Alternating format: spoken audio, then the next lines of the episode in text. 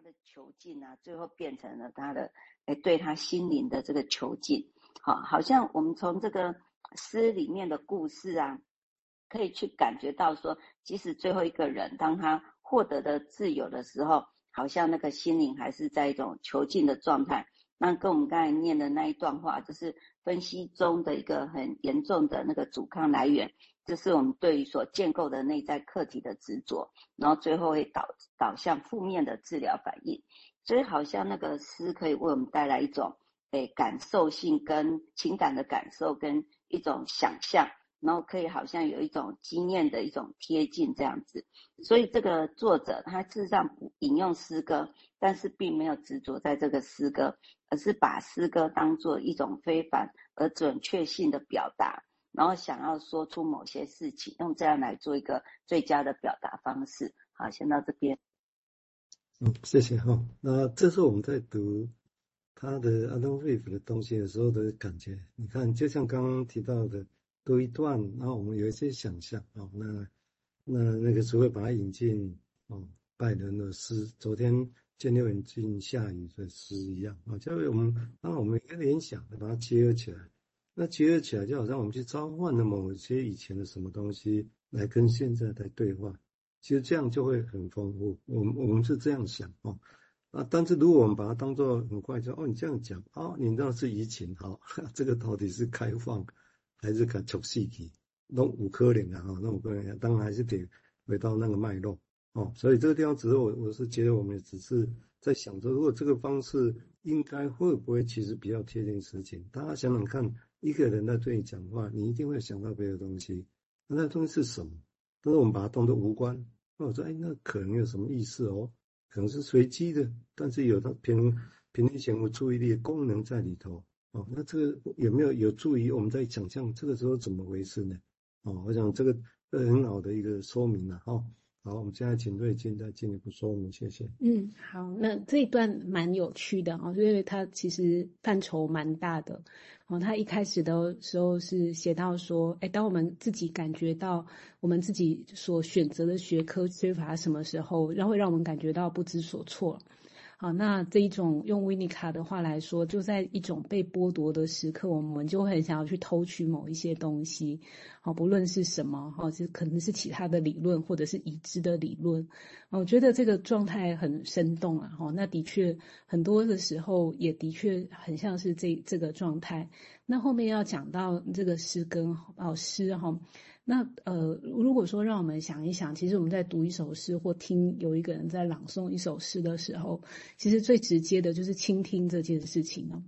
好，那倾听是什么意思哈？或者是说，哎，其实我们治疗基本上就是在做的是一种听跟说的这样子的一个活动哈。看似很简单，因为我们每天都在听人说话，可是究竟这种一般的听跟分析式的倾听啊，或者是说我们在听人念一首诗，这当中的差异性是什么？好，那在那个阿克塔，他是有讲到说，其实倾听他会觉得，在根本上来说是一种母性的活动啊，就是像妈妈一样，哦，他在进行的事情。哦，那什么叫母性活动？也许是需要把自己先放在一边，哦，心里有再多内在的噪音或自己的担忧，都需要放在一边。所以维尼卡他说，哎，妈妈是什么？妈妈就是一个很普通，但是很奉奉献的这样的一个人，哈。那在倾听的时候，我们在听一首诗的时候，其实或者是说在治疗的过程里面，也的确是需要一种比较类似的母性的活动，哦，就是很普通，但是很忠诚，把自己放一边，哈，然后开始去听看看这个人在说什么，哦，那那某一种状况，我们要把自己放掉，并且丢到一个蛮未知的状况，哦，这还需要一点，就是说这能够做到这个，其实。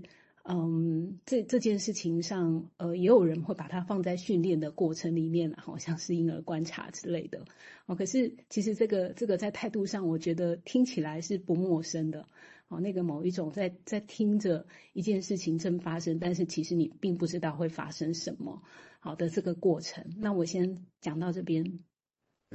也许我们以前呢读了它，以前我们大家都听过如诗如梦，对不对？如梦哦，他很快可以跟这种东西相结哦，从梦里面然后去理解症状。我们这个地方如诗，我们对诗好理解，我相信对这个过程应该理解，我觉得也会很有意思哦。不然“如诗如梦”这个话不会出现在我们的语言里面。好，我们接下来请苏葳进一步谈，谢谢。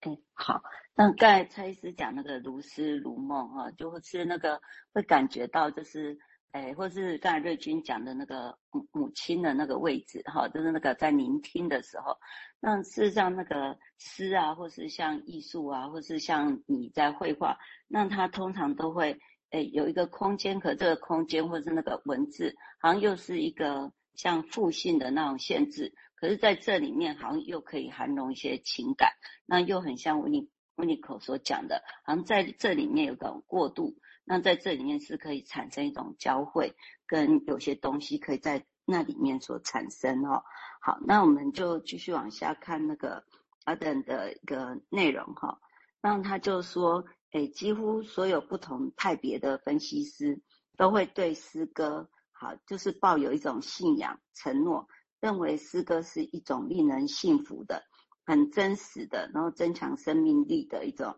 很雄辩的一个词句哈。那用某种精神分析师的语言来说，就是诗人是一个受到诶非常高度重视的一种内在课题。好，这个诗人可诶你也可以把它想成是诗词诗句了哈。那并且诗人常常用以某种隐晦的方式。与自由和独立的幻幻幻想联系在一起，让诗人代表着一种自我实现、个体化、差异性，然后通过风格，然后升华到一种独特的高度啊，至少对某些人来说是这样。那人们也会说，诗人啊，或是诗意的幻想，为我们带来了很多东西。那值得重申的就是，诗人往往不是我们心理健康的榜样。让阿等认为说，大部分的精神分析机构都不会接受拜伦来接受培训。好，这一段话我是觉得蛮疑惑的，但是我觉得等一下可以听蔡医师跟瑞娟补充。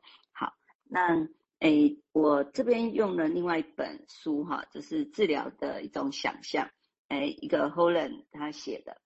然后他就提到说，我们可以把写诗视为一种自恋。甚至是一种自我放纵的行为，那这两个都是用自恋来克服自恋。那在分析师的一个帮助下，心理治疗的病人他会开始学习怎么样跟自己交谈，还有倾听。那在这之前，他就会只是感觉一种很模糊的存在。那很多的病人在描述他们自己跟他们痛苦的浮现出来是模糊的。那但是这个课题要在哪里可以找到呢？那显然它不是在纸上，就像我们在听到音乐的时候，那个音乐并没有办法在乐谱上找到。那诗就存在那个内在的空间，在心灵内在的一种内在的那个荧幕上被投射出来。那所以诗歌是要用内在的眼睛跟耳朵来看见跟听到。那所以当我们要理解一首诗的时候，我们必须要能够去看见它的意义，